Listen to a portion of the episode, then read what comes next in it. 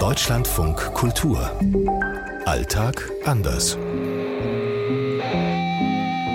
Es ist 9.40 Uhr in Nairobi. Hier in London ist es 6.40 Uhr. 14.40 Uhr hier in Peking. 22.40 Uhr in Los Angeles. 8.40 Uhr in Tel Aviv. Heute die erste Wohnung.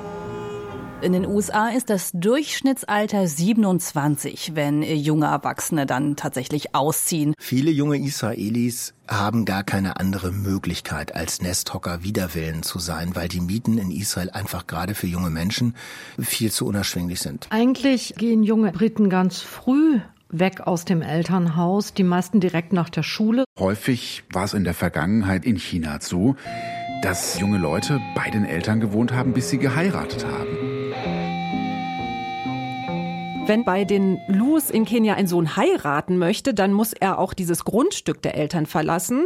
Also da muss er ein eigenes Stück Land besitzen, auf dem er dann für sich und seine Frau baut. Und für diesen Auszug, da gibt's dann ganz traditionelle Vorschriften. Also der Sohn muss das Grundstück um 5 Uhr morgens verlassen und dann hat er auch noch die große Aufgabe, dass er sein Haus innerhalb eines Tages bauen muss.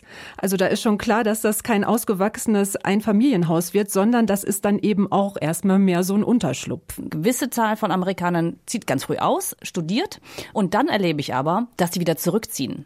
Hier gibt's WGs, die fangen bei 2000, 2500 Dollar im Monat an und das muss man natürlich erstmal verdienen.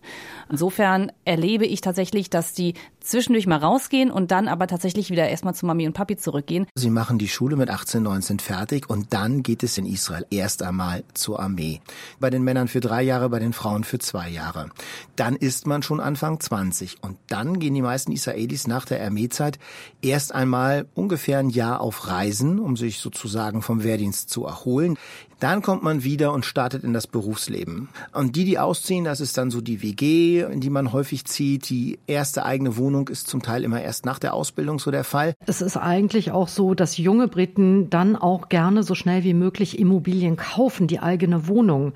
Es gibt sogar einen Begriff dafür und ein Konzept, die Housing Ladder. Das ist also die Leiter, auf der man von der ersten bescheidenen zu später dann ziemlich wertvollen Immobilien klettert, indem man einfach immer wieder verkauft. Allerdings in der Wirtschaftskrise wird das natürlich immer schwieriger. Die Mieten sind sowieso exorbitant hoch und all das führt dann dazu, dass es jetzt auch in England untypischerweise immer mehr Nesthocker gibt. Wenn man in China aber in eine andere Stadt geht zum Studieren, dann geht's erstmal ins Studentenwohnheim und viele junge Leute bleiben dann eben aber auch in dieser Stadt und suchen sich dann auch da ihre erste Wohnung. Die erste Wohnung in China ist idealerweise eine Eigentumswohnung. Das wird aber immer schwieriger, vor allem in großen Städten, weil die Preise in den letzten Jahren so stark angezogen haben. Aus Peking Benjamin Eisel. Aus London Christine Heuer. Antje Dikans, Nairobi. Aus Los Angeles Katharina Wilhelm. Aus Tel Aviv Tim Assmann.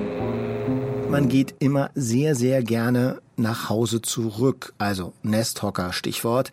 Das können Sie immer sehr gut am Wochenende beobachten. Da fahren nämlich viele junge Israelis zu ihren Eltern nach Hause und da kocht Mama dann für die Kids und zwar schon mal für die ganze Woche vor.